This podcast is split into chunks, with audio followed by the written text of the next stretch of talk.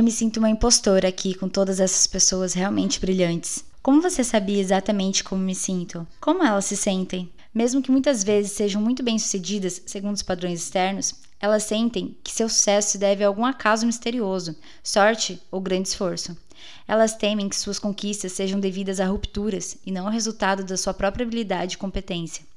Elas também estão certas de que, a menos que façam esforços gigantescos para fazê-lo, o sucesso não pode ser repetido. Elas estão com medo de que da próxima vez eu estrague tudo.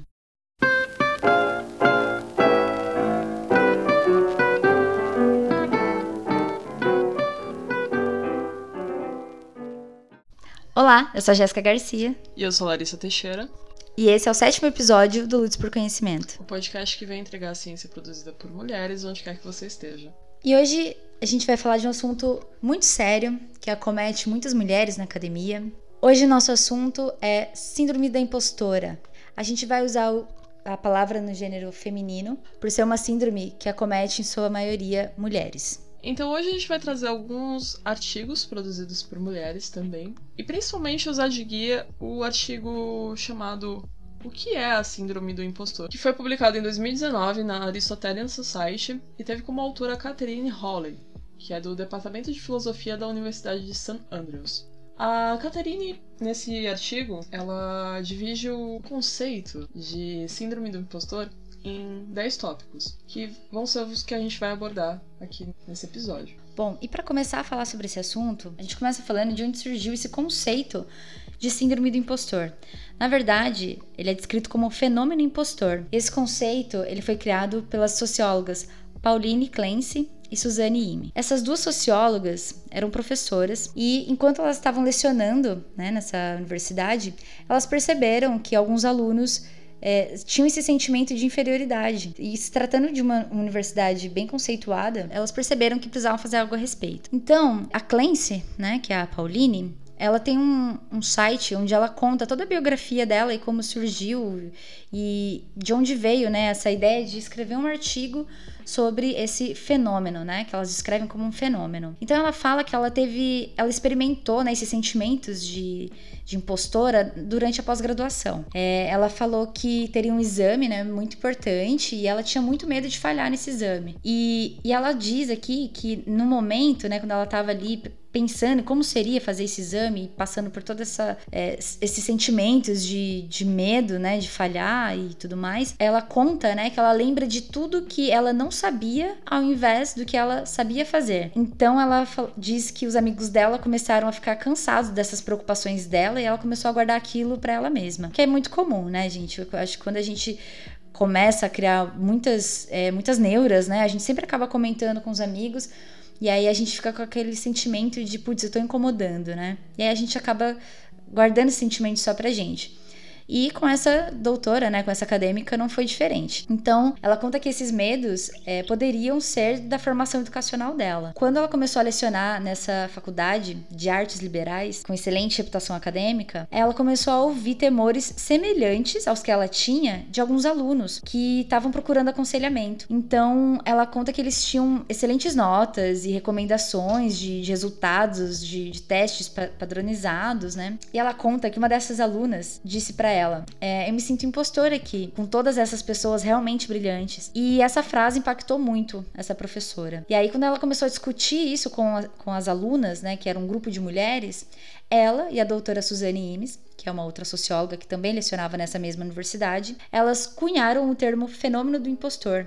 Então elas escreveram um artigo sobre isso. E esse conceito, ele foi cunhado então por essas duas acadêmicas em 1978. Então é uma, uma síndrome que foi descrita há algum tempo já. Além disso, a Clance também desenvolveu um diagnóstico para que as pessoas pudessem entender se elas tinham ou não essa síndrome do impostor. Esse método que ela desenvolveu, ele se chama Clancy Imposter Phenomenon Scale, né? Ou seja, uma escala de fenômeno do impostor, de Clancy, né? Que é o nome dela. Esse teste ajuda é, a pessoa a ver, né? É, é um, se trata de um autorrelato, né? Então você começa a refletir se você se compara muito a outras pessoas, principalmente da sua área. E esse teste, né? Ele é validado com confiabilidade, né? Já que é um teste de auto de autorrelato, né?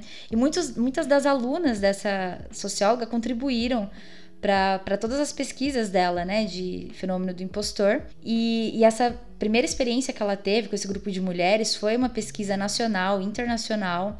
Tem muitas referências, a gente vai deixar aqui no final do episódio. E com o passar dos anos, né, a pesquisa sobre o fenômeno do impostor e as informações clínicas sobre isso, sobre essa síndrome, né, se tornaram muito conhecidas, né? Então, muitos, a gente ouve falar muito sobre esse tipo de síndrome, é, muito na área de negócios, né? Eu e a Larissa a gente fez é, um levantamento bibliográfico para trazer informações é, confiáveis aqui para vocês, de pesquisas realizadas principalmente por mulheres, né? E muito do que a gente achou foi, foram coisas, é, artigos relacionados muito à área de negócios, né? Então, conselheiros, executivos, é, treinadores de equipe, enfim. E a Clancy, ela tem essa noção, né? De que o que ela fez hoje em dia serve muito para isso também.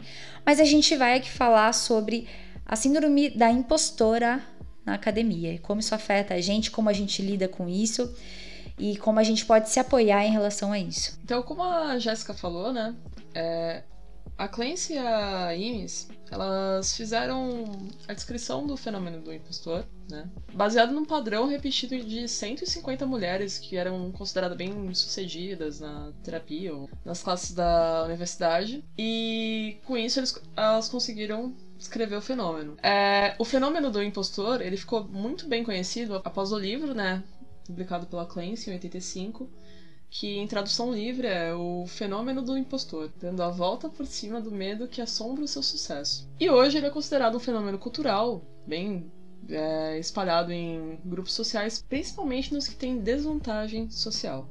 Então, é também considerado um problema de justiça social por alguns autores. Mas o que, que é, né, a síndrome do impostor? O que, que é o fenômeno do impostor? Uma pessoa que tem o fenômeno do impostor, ela tem um padrão de comportamento, padrão de ansiedades, né? Que a Hawley comenta que são três principais padrões de comportamento que uma pessoa que tem a síndrome do impostor, ou que ela cita como a impostora, entre aspas, tem. É, algumas são direcionadas a algum acontecimento do passado. Então, por exemplo, você teve. Você escreveu um artigo. Você acha que ele foi mal escrito. E você fica na sua cabeça. Ninguém falou para você que ele foi mal escrito. Ele foi aceito, ele foi publicado. Ele é um, uma, uma contribuição válida para a ciência. Mas você começa a se culpar que acha que ele foi mal escrito, acha que ele foi. ele foi favorecido de algum jeito. Ou você pode duvidar do futuro. Então você está escrevendo um projeto, mas você não acredita na sua própria capacidade de finalizar o projeto. Ou você está escrevendo um texto e você não se sente capaz ou acha que não tem a capacidade, mesmo você escrevendo o texto, de completar aquele texto ou de fazer algo com qualidade. Também tem a, a parte de que você pode atribuir as suas vitórias à sorte, a estar tá no lugar certo, a ter recebido algum suporte de outra pessoa, a você ser carismático ou algo assim. Então você acreditar que o seu sucesso é atribuído a alguma outra coisa que não o seu próprio sucesso, que não a sua própria capacidade. Então você tem atitudes negativas ao redor da sua própria competência, né? Que pode levar à ansiedade por antecipação. Então, uma consequência psicológica seria você achar o tempo todo que você vai ser demitido, o tempo todo, porque você acha que você é um profissional ruim. Ou, em consequência prática, né? Você temer desapontar quem, quem te ajudou. Então, você fazendo as coisas, mesmo realizando as coisas que você aqui são atribuídas a você, você duvida que você consegue fazer, mesmo você fazendo elas, e você fica o tempo todo com medo de desapontar as pessoas que estão confiando em você ou que já te ajudaram. Então a pessoa ela não tem medo só de ser inadequada para onde ela tá, de achar que ela não tá no lugar certo. Mas ela também se sente culpada de estar tá fingindo ser uma pessoa de sucesso quando na cabeça dela ela não é. Então a culpa começa a ser de. Ela não só se culpa por fingir, mas quanto mais tempo ela se culpa por isso, ela se culpa por estar fingindo há tanto tempo. É uma sensação intensa de falsidade intelectual, né? Que, que fica ali te corroendo o, o tempo todo. E eu acho que, assim, quanto mais você convive com pessoas que você admira, por exemplo, mais você se sente culpado. Tipo, eu não deveria estar preenchendo esse lugar aqui, porque olha o tanto de gente realmente incrível que tá aqui, olha o tanto de gente realmente inteligente que tá aqui. Eu não sou assim.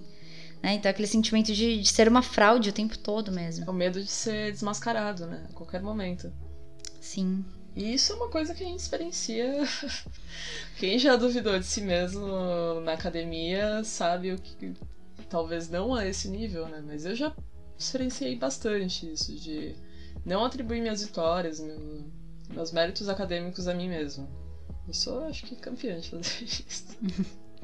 Eu acho que muitas mulheres, né? Até porque nós mulheres, quando a gente tá é, num ambiente que é majoritariamente ocupado por homens, a gente, a gente se cobra mais, a gente é mais cobrada, a gente tem que demonstrar mais serviço e por isso a gente pensa que tudo que a gente faz não é suficiente, né? Então, é, eu acho que muitas mulheres na academia têm esse sentimento justamente por isso, por, por isso, de ter que se provar sempre, né? Então, é, porque é isso, o trabalho do homem ele é sempre validado, né? Às vezes só pelo fato de ser homem. É claro que há exceções, né, gente? Peraí, né? Uhum. Mas. É, mas a mulher não, a mulher ela tem que ficar ali demonstrando o quanto ela é boa o suficiente para aquele trabalho, o quanto ela merece, por exemplo, é, chefe, liderar um, um laboratório, né, uma equipe de laboratório. Então, essa culpa, essa coisa do não pertencimento, né? Porque realmente é um lugar que não é tão ocupado por nós, né? Principalmente, a gente já falou disso né, em outro episódio, mas principalmente na área de exatas, né?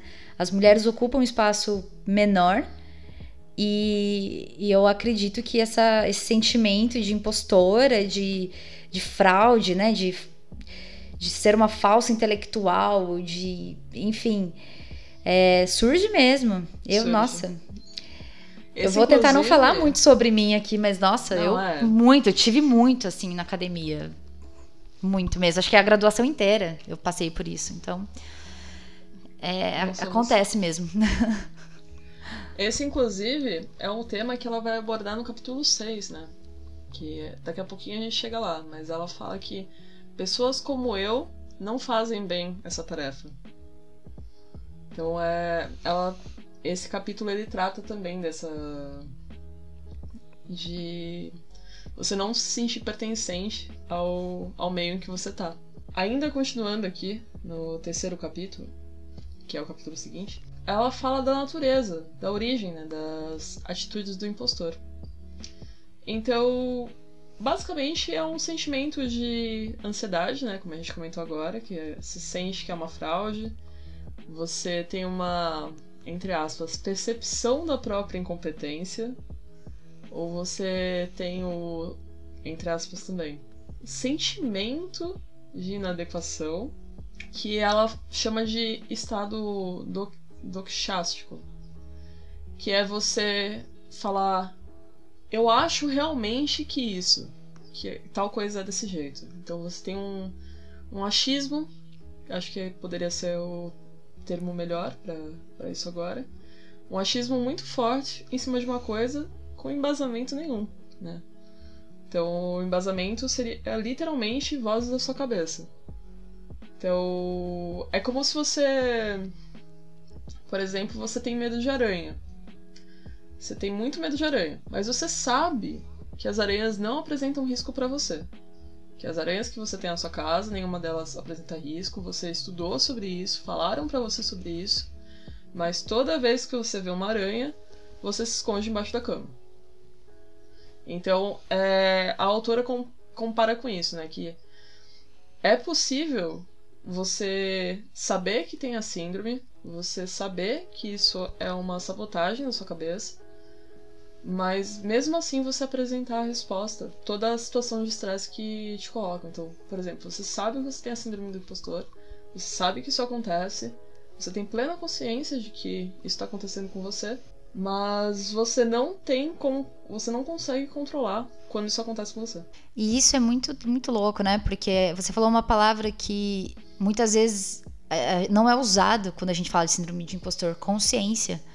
Né? Muitas das pessoas não têm consciência sobre isso e, e realmente acham que todas essas ideias de, de autossabotagem, falta de confiança, a, acredita que aquilo é empiricamente verdadeiro, sabe? Que aquilo é real mesmo. E, e a gente não, não para pra pensar sobre isso, né? Assim, tipo, não, não nos é falado sobre isso. Então, é, isso que você falou é muito, muito legal de ser discutido, porque consciência, ah, quando a pessoa tem consciência. Cara, como que alguém cria essa consciência de que tem essa síndrome? Se, sendo que isso não é falado, né, no, no ambiente que a gente convive. Pouquíssimo falado. É, eu fui ser apresentada para essa síndrome, acho que lá pelo terceiro ano, que alguém citou. Assim, ah, síndrome do impostor.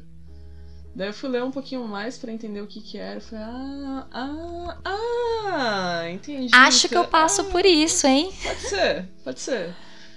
Mas ainda assim rola essa coisa de você, às vezes, saber o que é, já ter ouvido falar, né? Que eu acho que a cada dia que passa está sendo mais falado sobre isso. Então, tem crescido a preocupação sobre bem-estar, sobre mindfulness. Saúde mental, saúde mental. né? Isso, saúde mental. Sobre saúde mental. É, então estão começando a aparecer essas palavras-chave, essas discussões. Mas ainda assim é difícil você se autodiagnosticar, né? Porque tem uma coisa que ela vai falar, eu acho que no, no quarto capítulo. Deixa eu avançar um pouquinho, que daí a gente comenta sobre isso. Que são as atitudes do impostor para a síndrome do impostor. Então, ela aponta uma coisa muito interessante. Que a síndrome do impostor envolve atitudes. Mas nem todo mundo que tem as atitudes da síndrome do impostor tem a síndrome do impostor. E nem todo mundo que tem a síndrome do impostor tem as atitudes da síndrome do impostor.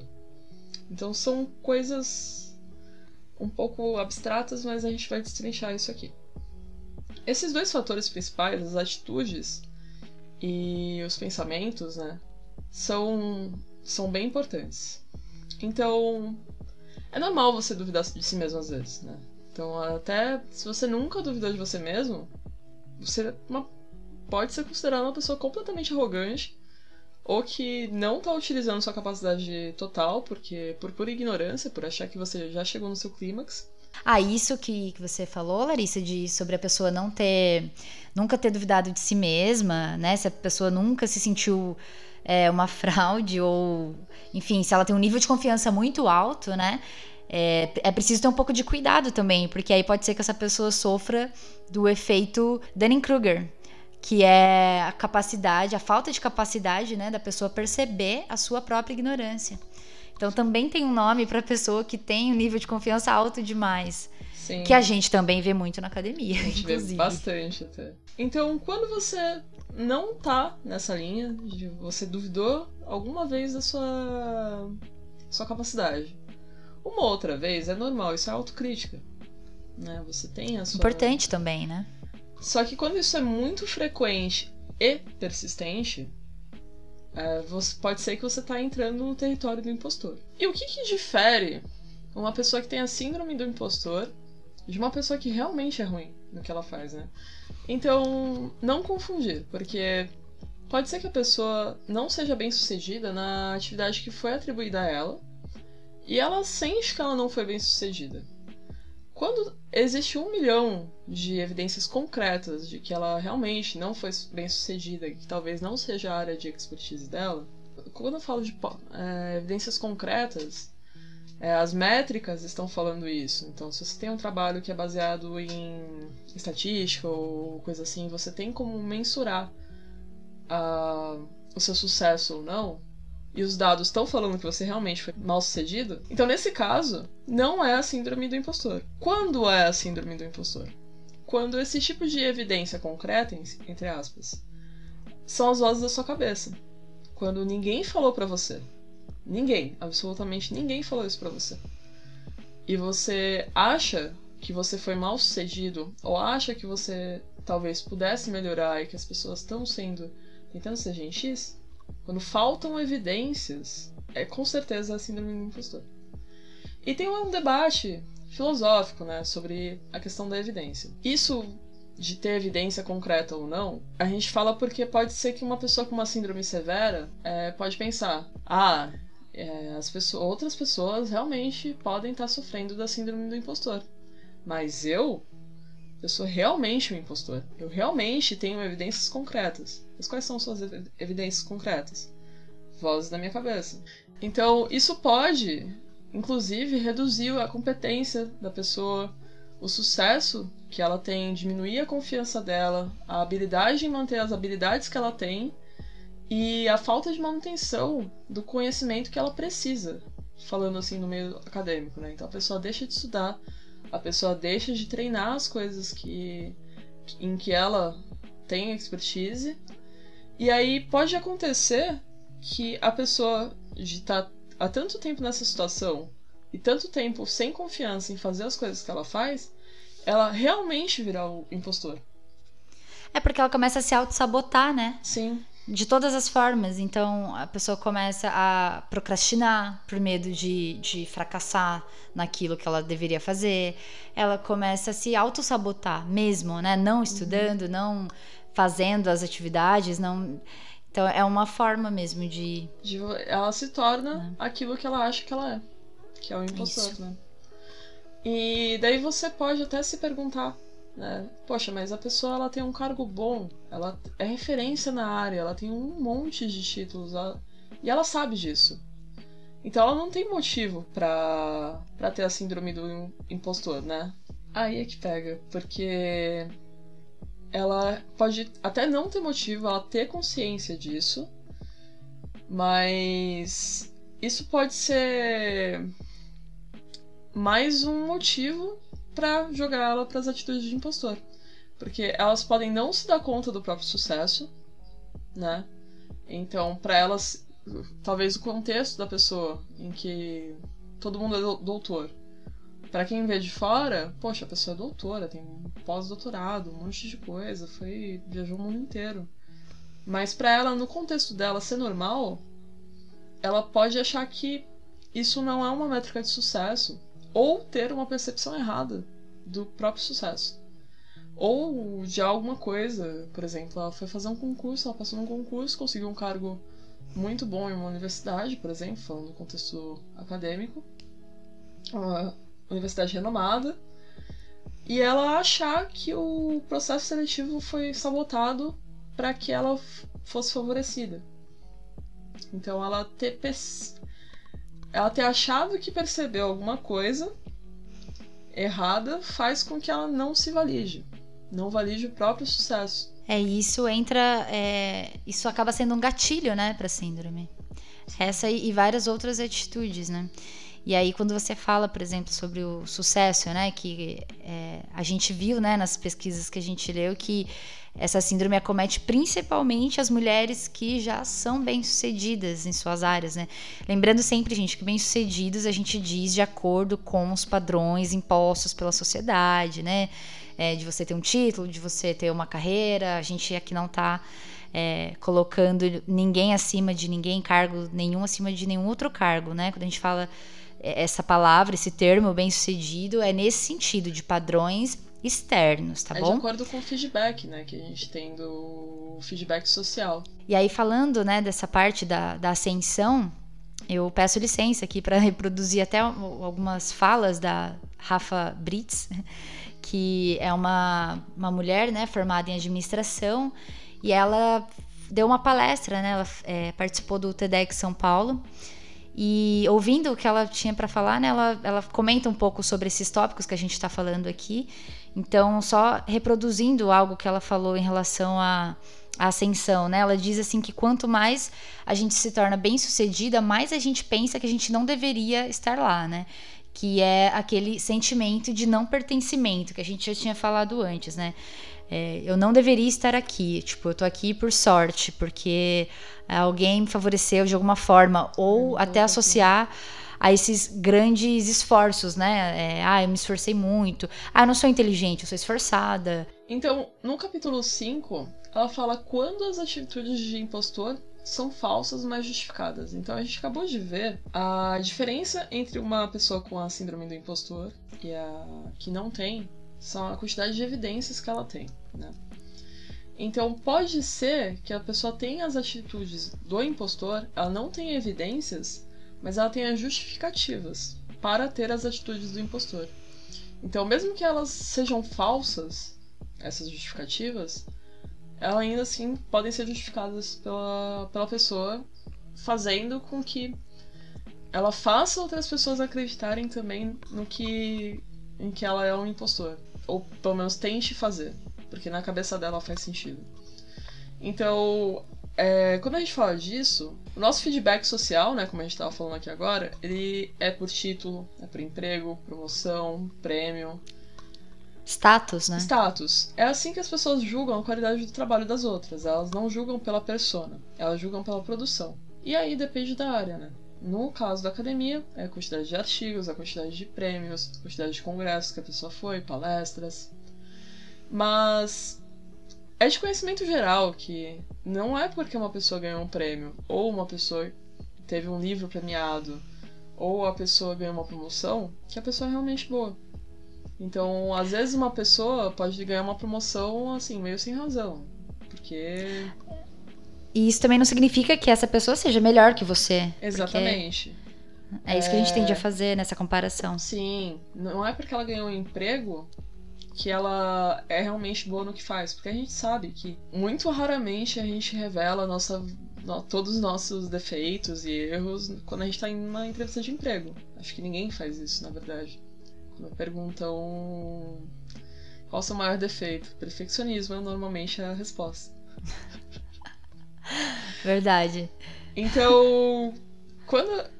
Como a gente sabe disso? Que às vezes as pessoas ganham prêmios meio na sorte, ou por, por conta de um grande feito, ou por algo que foi exagerado, a impostora ela usa isso como argumento para invalidar suas próprias conquistas. A gente não tem a justificativa para emitir opinião sobre nossas próprias capacidades, porque a gente está olhando de dentro. A gente não tem como ver o nosso trabalho. A gente sabe do processo, a gente sabe do que a gente sabe, mas precisa de mais de uma pessoa para emitir uma opinião sobre uma conquista. Então, para validar uma conquista, né? Para dar evidências para essa conquista, que ela existe, que ela é válida. É, só que a impostora ela usa isso como justificativa. Então, por exemplo, eu publiquei um artigo. Ai, mas eu eu tive ajuda, sabe? Não, eu não faria isso sozinha. É, e isso entra é, muito no que alguns autores é, descrevem, que as pessoas que, que têm essa síndrome, né, elas são influenciadas mais pela forma como elas leem as suas performances de sucesso do que o próprio sucesso. Sim. Né? Então é isso, tipo, ah, eu, eu, escrevi um artigo, ele, ele é citado e tudo mais, mas, ah, mas é só porque eu tive ajuda, porque se não fosse fulano me ajudar, eu nunca teria escrito nada disso. Digo por experiência própria, porque Sim, já falei isso. Também, não já. com artigos, porque ainda não tenho artigos publicados, mas com em relação à escrita de TCC e, enfim, outras Nossa, coisas. Nossa, já falei muito isso. É, e é uma atitude que ela é justificada mas ela não tem evidência. Então, Exato. é aí que vem a parte das evidências, né? E no capítulo 6, ela fala das diferentes respostas para a mesma qualidade de trabalho, né? Então, a gente sabe que as pessoas podem justificar ou não, né? Podem ter evidências ou não. Só que o que mais envolve isso tudo, né? Ah, quando a gente fala de feedback, então, a gente mede isso pelo feedback que a gente tem. E o, a impostora, ela tenta invalidar o feedback que ela recebe.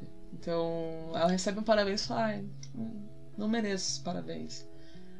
Só que esse feedback social, ele envolve não só a sua capacidade, mas ele é muito, muito, muito influenciado por gênero, por raça e aparência física.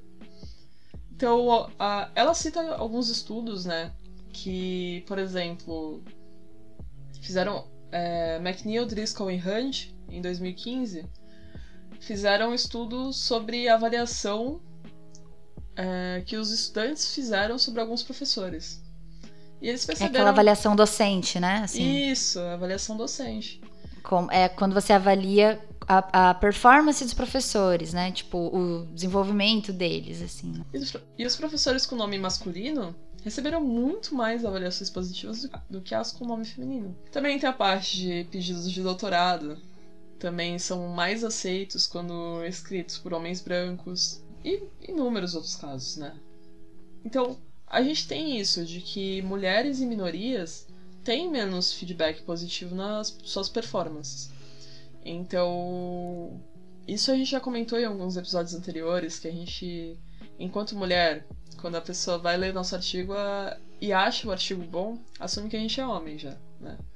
Já lê ali o sobrenome e fala, ah, esse cara deve ver a Jéssica Garcia, não é o Garcia. É. é. E porque a gente tem esse essa feedback positivo mais sofrido nas nossas performances, isso também ferra a nossa percepção das nossas próprias capacidades. Porque a gente não tá na métrica comum. A gente não tem os mesmos marcadores que um homem branco. É, e mesmo que isso se, esteja sendo modificado aos poucos, lentamente, na nossa sociedade, porque a gente ainda tem um, muita desigualdade, é, não só de gênero, mas também racial. E por isso que a gente precisa de sistemas de cotas, sistemas que tentam igualar essa situação, tentam melhorar essa situação. É, as pessoas ainda dizem que, por exemplo, para quem veio de escola pública, tá roubando minha vaga. Exato. Isso entra muito na, na pesquisa que a gente viu da Patrícia Matos, Sim. que foi, na verdade, uma tese né, da, da USP, que a gente pegou aqui para ler. É, onde ela fez um experimento, 400, mais de 400 alunos, bolsistas de universidades particulares. Então ela pegou assim a galera é, para Uni, Enad, toda essa galera que entrou numa universidade privada, né, é, por bolsas e financiamentos e afins, né, e ela, ela conseguiu demonstrar a partir dessa pesquisa, né, é, enfim, de, ela aplicou questionários e enfim, e ela conseguiu demonstrar que é, essas pessoas por se por se entenderem como não pertencentes àquele meio, elas têm é, todas praticamente 100% do, das, dos entrevistados, que eram tanto homens quanto mulheres, é, possuem né, essa síndrome do impostor. Elas, essas pessoas Sim. têm gatilhos para isso. E uma outra coisa que é legal também falar é que quando as autoras, né, a Pauline e a Suzane, descreveram esse conceito de síndrome do impostor, ele foi primeiramente baseado é, em mulheres. Né? É, então foi um contexto descrito por, por mulheres e por causa das mulheres, né? E hoje em dia a gente já sabe que essa é, síndrome também acomete homens, né? Embora numa porcentagem muito pequena, né? Bem menor que, que as mulheres, mas hoje em dia já se usa, né? Já se trata a síndrome do impostor como algo de ambos os gêneros, embora a gente saiba que acomete muito mais as mulheres. Né? Especialmente minorias, né? É, a Hawley, no, no estudo dela, ela fala que, inclusive, pessoas que estão em uma. Homens brancos, né? Não vou falar os favorecidos, são os favorecidos, homens brancos. É, inclusive usam isso, ou pessoas mais ricas, é, como uma forma de hostilidade, né? Então, antes, alguns anos atrás, acho que até uns 20, 30 anos atrás, acho que até hoje deve existir isso que se dizia que quando uma mulher conseguia uma promoção é porque ela tinha dormido com alguém para conseguir. É, porque não teria outro jeito dela ter capacidade de conseguir uma promoção. Então ela fala que isso talvez seja a forma falar que cotista tá foi favorecido, talvez seja uma forma contemporânea de dizer que a pessoa dormiu com alguém para chegar onde onde ela tá e que não importa quão difícil, não importa quanto um observador fique na cola da pessoa que é hostilizada, né? É uma mulher, uma mulher negra. Não importa quanto você fique tentando, se dedicando para ver quando isso acontece. É muito sutil. E acontece o tempo todo. E acontece em todos os lugares. Todo. Só que é muito sutil, é muito normalizado.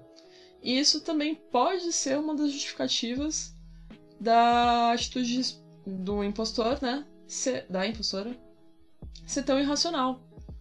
Porque ela realmente não se vê ali como como parte do processo. E é o que ela fala no capítulo 7, né? que pessoas como eu não fazem bem isso. Que quando você é uma minoria no seu campo de trabalho, é, você tá numa um laboratório, por exemplo, que só tem homens. Ou você tá numa área que só tem homens, você tá numa área que só tem pessoas brancas. Isso te dá uma sensação de incapacidade. Você tá numa área que só tem pessoas ricas, por exemplo. Todo mundo cola de carro no instituto e você cola lá de bike com a roda quase caindo. Você pensa, poxa, eu não pertenço a esse lugar, as pessoas não são como eu. E porque. E isso começa a dar a falsa sensação de que você não tá no lugar certo. Então, por... Ou que você não tá à altura dessas pessoas, né? Ou que você não tá à intelectualmente. altura dessas pessoas intelectualmente por exemplo, uh, mulheres são ruins com números, então elas não podem. são ruins em engenharia, são ruins em matemática, são ruins em física. Ou pode ser sutil, por exemplo, ela dá o exemplo de um estudante negro, né? Que vai para uma área com muita gente branca, é, é, que vai começar a duvidar da sua própria inteligência, capacidade, e até se, se a pessoa está começando a ter dificuldade, ela não vai se sentir suficiente pro ambiente. Pode até sair da universidade por conta disso. Ou uma pessoa que estudou em escola pública. Acabou de entrar numa universidade federal. Daí ela foi a segunda pessoa da turma dela a entrar. Tem mais 38 pessoas de escola particular que já estão muito à frente no nível de ensino porque os pais pagaram, pagaram cursinho e ela nunca teve dinheiro para isso. Começa com aquelas aulas do primeiro ano, que é para assustar, né? Que a grade do primeiro ano é bizonha. Pelo menos ciências biológicas, eu imagino que em outros cursos deva ser também tão assustador quanto. Ela não vai se sentir preparada para estar tá ali. E todo mundo vai estar tá respondendo bem às aulas. Não sei se você lembra de como foi seu primeiro ano. Eu lembro que em Química eu não fazia a menor ideia do que estava acontecendo. Horrível, horrível, horrível. E o pior de tudo era ouvir dos professores: ah, isso aqui que vocês viram no ensino médio. Não, não vi. Para quem que você tá falando pra isso? Porque eu não, não é para mim. E daí você acha, começa a achar que aquilo ali não é para você. Que você não tá preparada para aquilo. E que talvez isso seja. Que aconteceu alguma coisa, que você perdeu alguma parte do processo. E que você. que aquele não é um ambiente para você.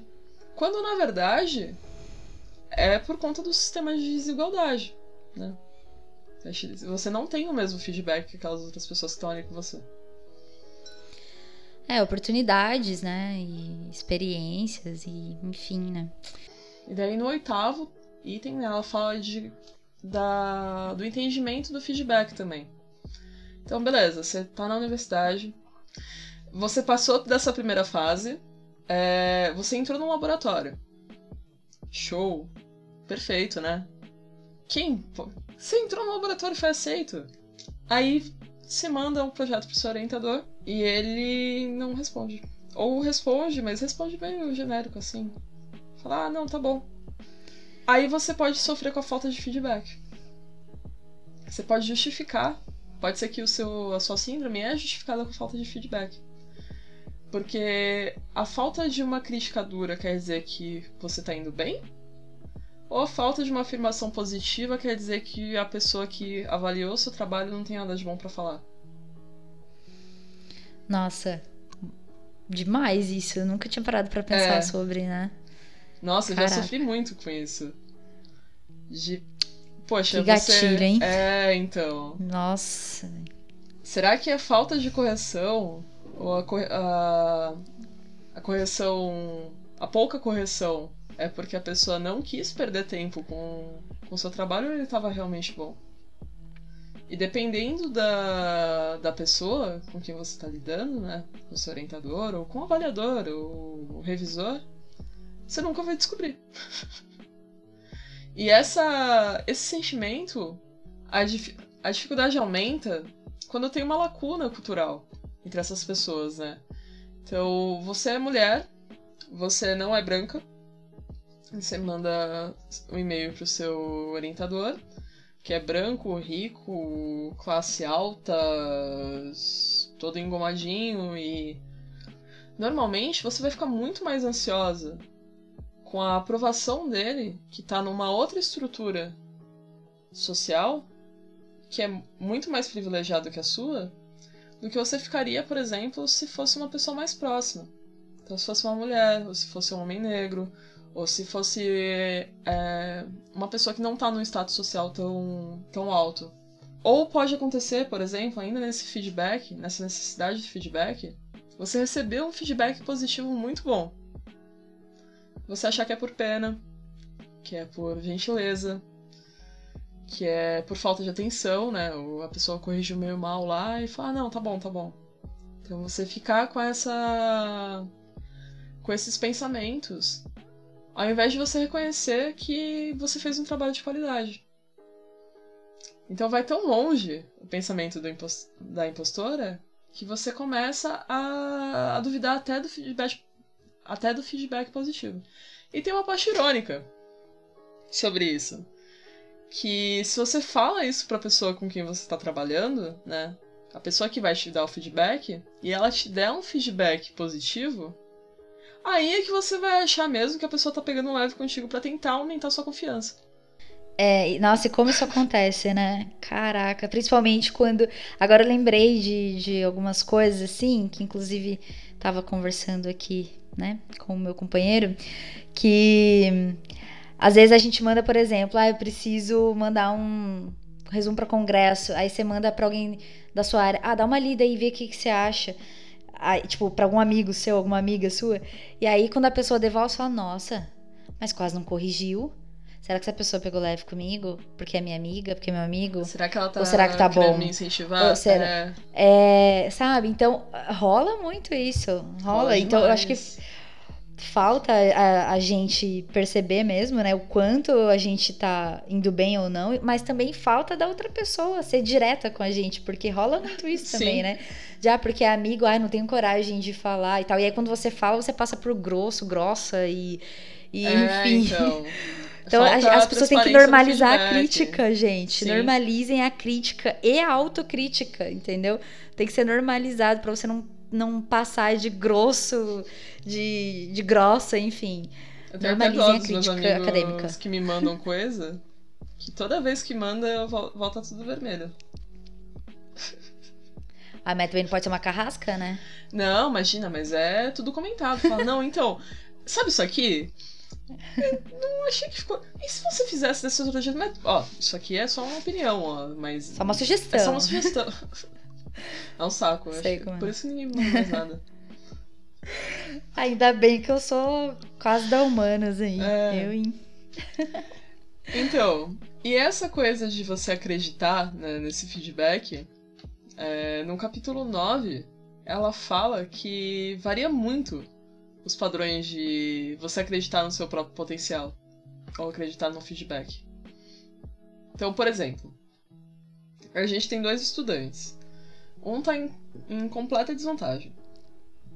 Então, um tá com problema de, teve problema de saúde, teve que trancar a faculdade em um momento, tem problema financeiro, tá no último ano, tá quase jubilando, assim, a última matéria que precisa fazer para passar e falta a última prova.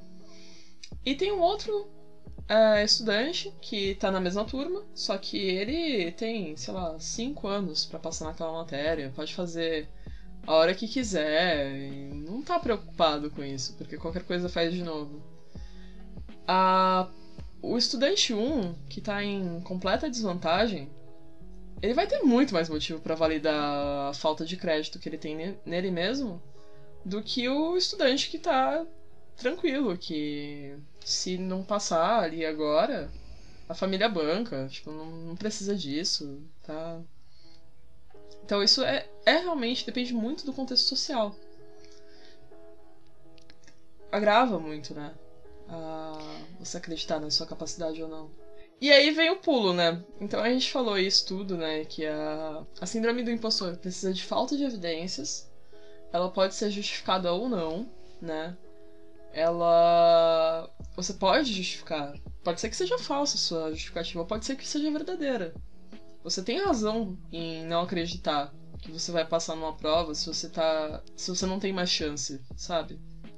Tipo, é ok você ter essa manifestação, essa preocupação é, constante com isso, se você realmente está em desvantagem. Se essa é realmente sua última chance. Então, ela pode ser falsa ou verdadeira. Então, tem algumas discussões sobre o que, que é, o que, que não é síndrome do impostor, ou se as injustificadas são ou não são, ou se só são as injustificadas. Mas, no fim, o problema está na, na dificuldade que a pessoa tem em internalizar evidências da própria capacidade. Então a pessoa tem a capacidade, só que ela não consegue entender que ela tem a capacidade. Então ela duvida muito do próprio. Ela não internaliza a consciência do próprio potencial. Então, isso de ser justificado ou não, segundo a autora, né, isso não exclui as pessoas que têm atitudes justificadas, por exemplo, você ter razão para acreditar que você não vai não vai passar, mesmo você tendo a capacidade. No caso da prova, né? É, essa pessoa também está sofrendo de síndrome do impostor. E você bifurcar isso em a síndrome de causa ambiental, que ela fala, né? Que alguns autores falam que é a síndrome que vem do ambiente externo. Então você não acredita na sua própria capacidade por conta do ambiente em que você tá, que não te faz acreditar, ou a síndrome do meio interno, que você, o ambiente que você tá tá totalmente favorecido para você, mas você não acredita nela, em você mesmo, né? Que é que, é, que volta de novo para aquele tópico lá em cima que a gente já falou sobre culpa e ansiedade. Sim. Né? A pessoa que tá, é, que vive essa síndrome, ela vive no passado e o passado te remete à culpa. E aí, então você fica pensando, é, por exemplo, né? Assim, ah, eu deveria ter estudado mais, eu deveria ter me esforçado mais. E ao mesmo tempo, você sofre de ansiedade pelo futuro, né? Sim. Será que as pessoas vão gostar da minha apresentação? Será que eu tô passando o meu conteúdo de forma é, eficaz? Será que eu estou sendo didática? Será que eu vou ser didática o suficiente nessa apresentação? Será que eu estudei o suficiente para falar Sim. sobre esse assunto? Então, fica uma briga interna muito grande, porque você não sai do passado e sofre pelo futuro, e, e, e juntando tudo isso, é, usando as palavras, inclusive, da, da Rafa Brits, ela diz que isso é uma, é uma exterminadora do presente. A exterminadora do presente, sim. Você extermina o seu presente e, e você fica ali se auto-sabotando, se auto-sabota já no futuro, sofre né, por antecedência e fica ali internalizando essa culpa que vem do passado, de coisas que você já não pode mais mudar. A né? Patrícia Matos, na tese dela, ela fala sobre isso, né? Que tem duas, dois tipos de comportamento que pode ser. É, pode ser expresso por quem tem a síndrome do impostor. E um deles é a pessoa sofrer muito por antecipação e começar a trabalhar muito hardcore em cima da, das coisas. Daí, quando ela termina um trabalho, por exemplo, o artigo, ela trabalha muito mais do que ela deveria em cima do artigo. E daí, isso, quando tem sucesso, ela faz ela acreditar que no próximo ela tem que trabalhar mais ainda. Então vira um comportamento workaholic. E também tem a, a pessoa que procrastina até o último minuto, né? Porque tá muito ansiosa com o processo.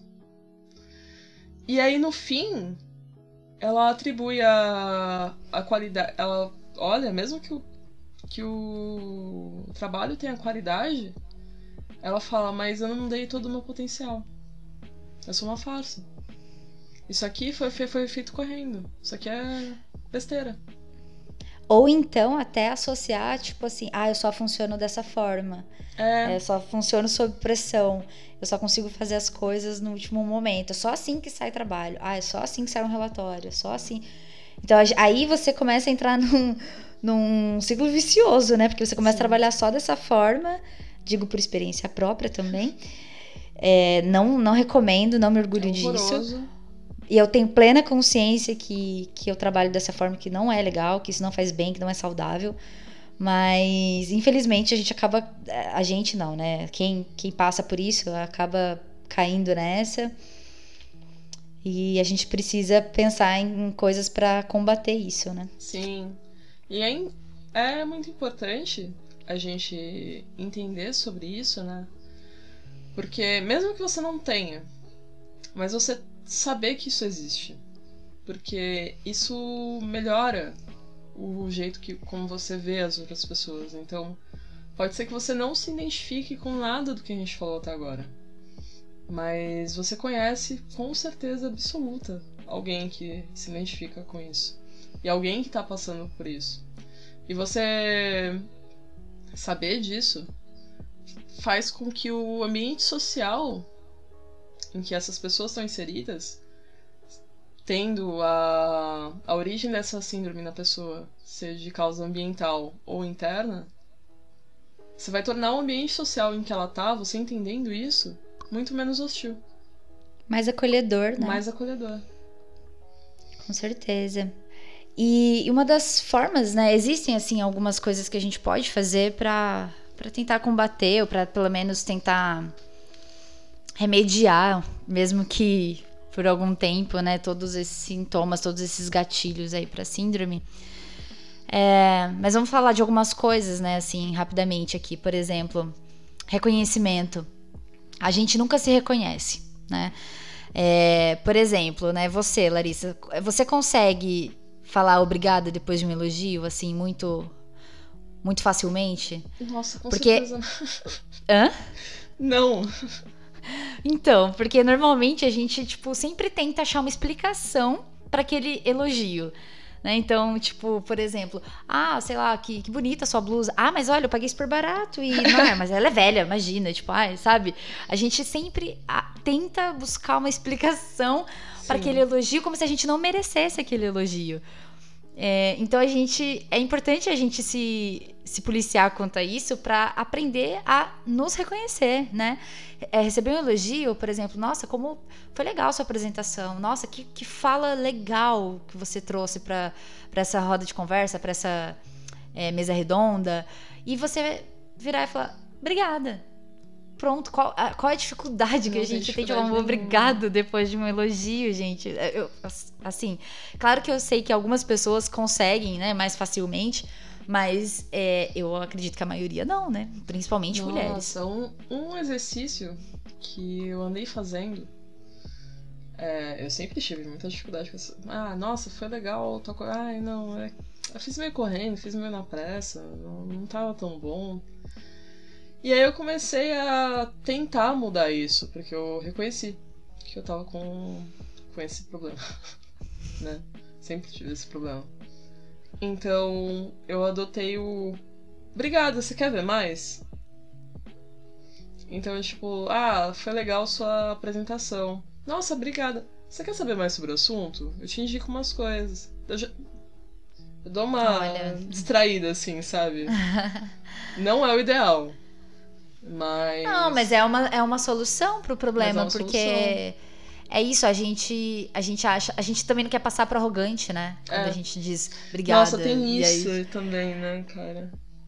Isso é, é, é, entra também no, no, no, próximo tópico que eu queria colocar aqui, que é sobre como a gente aprende a se comunicar, né? Uma das coisas que a gente pode fazer para rebater isso, né, para combater esses sintomas de impostora, é se colocar na terceira pessoa. Então, a gente começar a falar com, com a gente como se estivesse falando com outra pessoa. Né? Porque a gente cresce é, aprendendo a se comunicar com os outros, mas a gente não aprende a se comunicar com, com a gente, com nós mesmas. Então, é, se colocar na terceira pessoa é pensar em algo tipo. Você falaria as coisas que você pensa sobre você para outra pessoa? Será que alguém ia aguentar tanta crueldade vindo de outra pessoa, tanta, tantas frases cruéis, tanta, tanta pancada. Será que alguém conseguiria ser um saco de pancadas igual a gente é, igual a gente faz com a gente, com nós mesmos?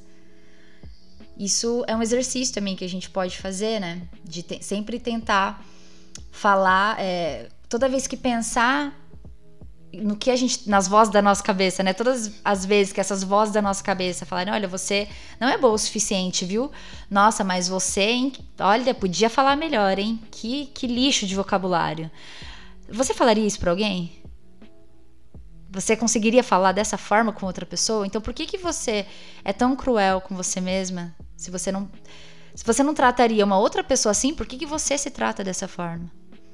Né? Então, eu sei que é difícil, gente. A, a gente está falando assim, mas é são exercícios que a gente são propostas de exercícios, né, que a gente pode fazer com a gente mesma para é, é, tentar regar e plantar um amor próprio, né, ao longo do, Sim, do tempo. E é uma coisa que a gente sempre fala, né, aqui, de ser mais gentil com você mesmo, porque Sim. a sua cabeça é o que você tem.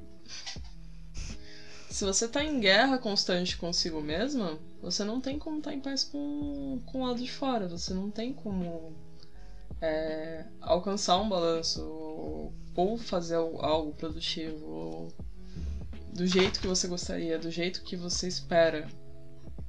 Se você não, não consegue resolver o seu problema interno, sabe? Não. Bom, e para finalizar, é, a gente vai falar assim rapidamente também sobre um, um artigo que foi publicado na Nature em outubro do ano passado, da Desiree Dickerson. Ela mora na Espanha e ela escreveu como se fosse um. Ela escreveu uma coluna sobre carreira né, na, na Nature. Então ela fala sobre essas vozes da cabeça né, e como que ela superou a síndrome do impostor depois que ela deixou a academia. Então, só, e hoje ela trabalha com resiliência acadêmica, é uma pessoa que tenta é, trazer um pouco de paz aí para principalmente para mulheres acadêmicas. Enfim, ela re realiza vários trabalhos legais, né? E ela fala, assim, lógico, várias coisas. Ela descreve a experiência dela aqui nesse artigo. A gente vai deixar o link aqui para quem quiser ler. É, mas basicamente, ela fala que ah, essas vozes na cabeça dela, né? Eram coisas negativas que ela permitia que, que tomassem decisões por ela na vida dela, né? Então, o que ela estruturou assim na cabeça dela foi escrever um novo roteiro para dar voz na cabeça dela. E ela diz que isso é um processo contínuo, né? Você fica reescrevendo um roteiro para essas para essa voz negativa que fica ali na sua cabeça dizendo que você não é boa o suficiente para fazer isso ou aquilo. É, então ela, ela diz assim que ela não matou totalmente né, essa personagem, essa voz, mas que ela já não desempenha mais um papel principal na vida dela. Então eu achei isso muito interessante, porque é isso é você tratar mesmo como se fosse uma outra coisa, como se aquilo não, não fosse parte de você, como se fosse algo secundário que você precisa cuidar, que você precisa conversar, que você precisa tratar mesmo como como alguma coisa que, que deve ser contínua, né? Você precisa melhorar isso, né? Eu já cheguei uma, num estágio, acho que foi no meio do ano passado, que eu tava muito com essas vozes maldosas, sabe? Já, ah, você não vai conseguir terminar isso, você não. Você não é capaz de fazer isso. Meu, teve um dia que eu acordei e falei, oxe, da onde tá vindo isso, cara? Eu tô sentado aqui na frente do computador. Por que, que eu não vou conseguir? Eu já fiz isso antes. E é, é realmente um exercício, porque se você tem esses pensamentos de ah, eu não, não mereço isso, eu não tô. Eu não tenho mérito próprio. É, isso pode realmente acontecer. Isso é, é muito louco isso, porque é um pensamento seu mas não é um pensamento voluntário. É um pensamento subconsciente que fica martelando sua cabeça quando você tá manifestando ansiedade. E você responder a sua cabeça é libertador. Essa autora diz que se trata de silenciar partes dessa voz interior, né? Então, aquelas partes que são muito centradas na, na perfeição, né? no perfeccionismo, naquela preocupação constante, no medo, na culpa.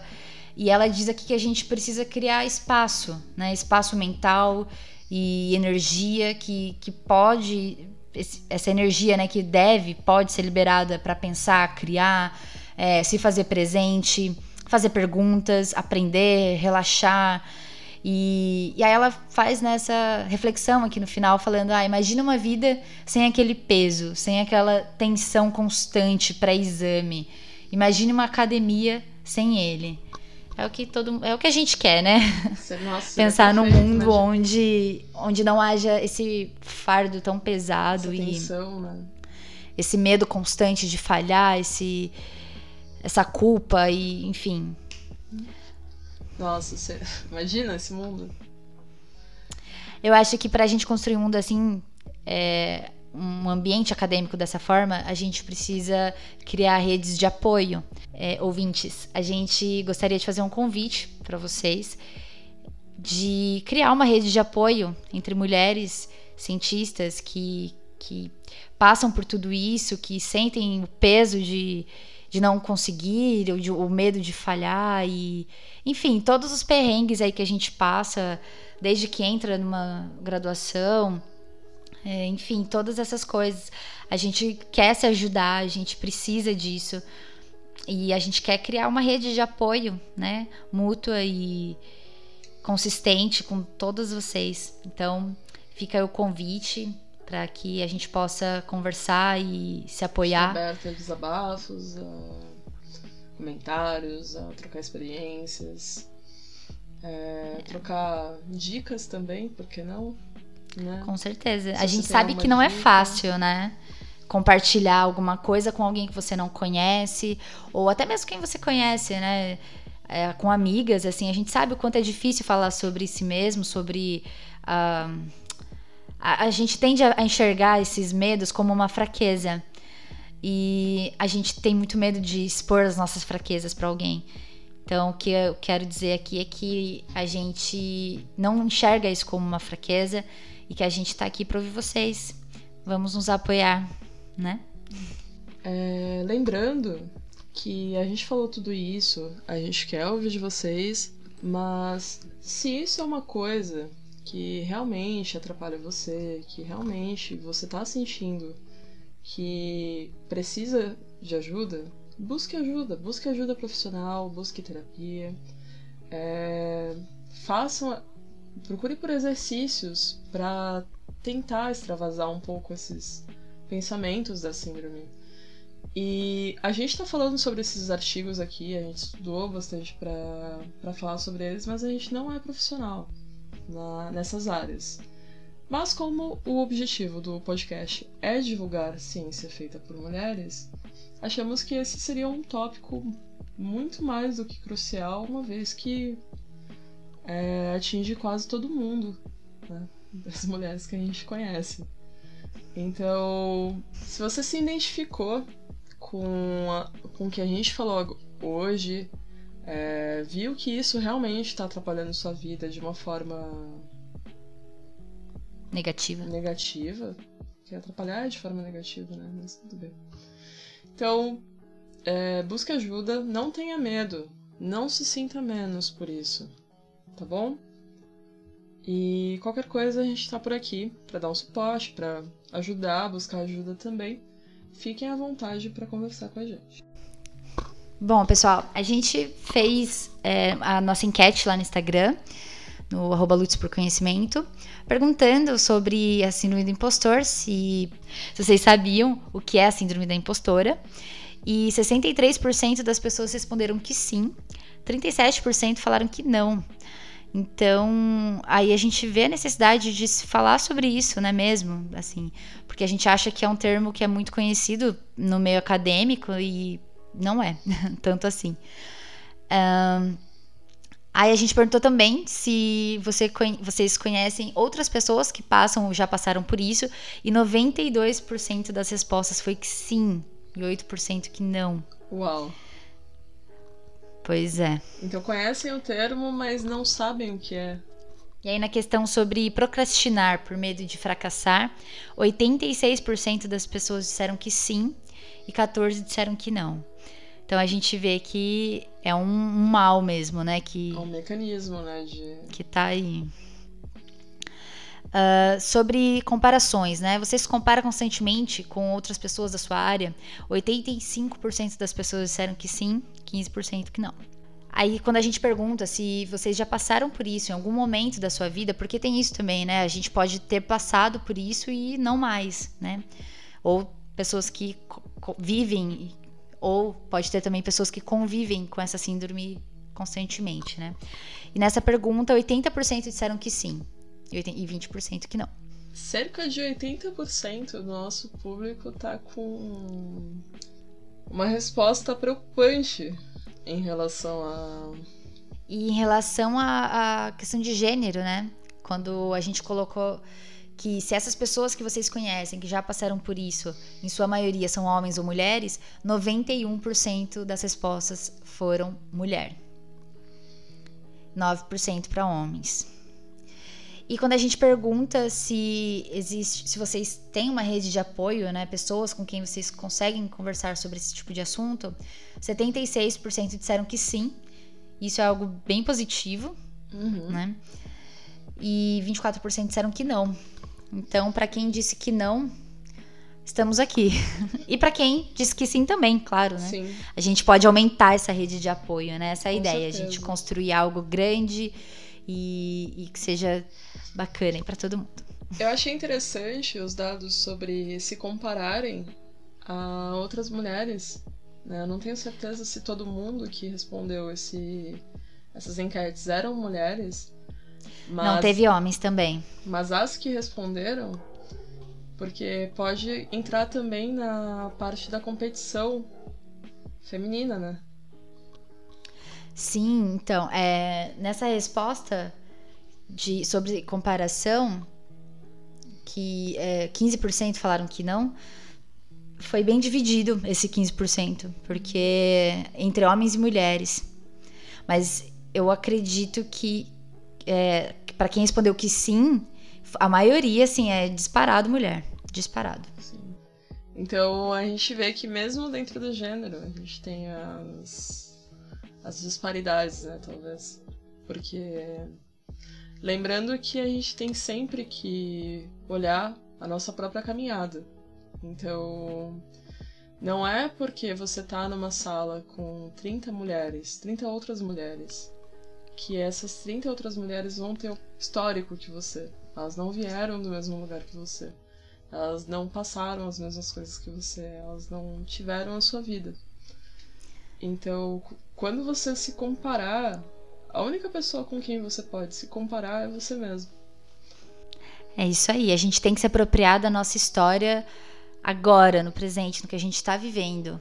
Né? Então, é, não se culpar pelo passado, não sofrer pelo futuro e se apropriar da ser dona né, da nossa própria história, se apropriar do que a gente vive, do que a gente é agora, nesse momento, no presente. Fica a dica aí, meninas. E é isso aí, gente. É, lembrando também que a gente está aí com o nosso Apoia-se. A gente faz esse podcast aqui com muito carinho, com muito amor, é, querendo divulgar pesquisas científicas feitas por mulheres, é, mas a gente é independente, né? Então fica aí o convite para quem puder colaborar com a gente. A gente vai deixar o link aqui do Apoia-se, é muito importante que se você não pode colaborar financeiramente, mostre para quem pode, divulga, ajuda a gente a gente tá precisando aí dessa, dessa ajuda. Ah, e tem um recado que a gente queria dar para vocês também. É, a gente já comentou aqui que eu e a Jéssica estamos no mestrado e estamos em uma fase bem delicada no nosso mestrado. Então, as duas estão para qualificar, estamos pertíssimo da defesa. Então, o podcast vai diminuir a frequência a, a gente já deu uma. uma falhada em entregar toda semana nesses últimos tempos, a gente sabe disso. Mas as coisas estão muito doidas na, aqui na, na nossa vida acadêmica. E por isso a gente vai ter que diminuir a frequência para episódios quinzenais. Então a gente espera a compreensão de vocês também. É, lembrando que se você quiser divulgar a sua pesquisa manda mensagem pra gente. A gente tem um quadro dedicado a isso. E acho que é isso.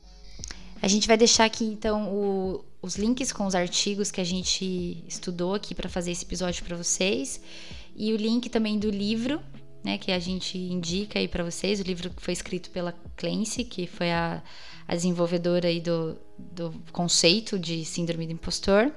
É um livro, infelizmente, que só tem em inglês. Eu não, não consegui achar nada em português, mas se a gente achar até a edição aqui a gente coloca, mas por enquanto é isso.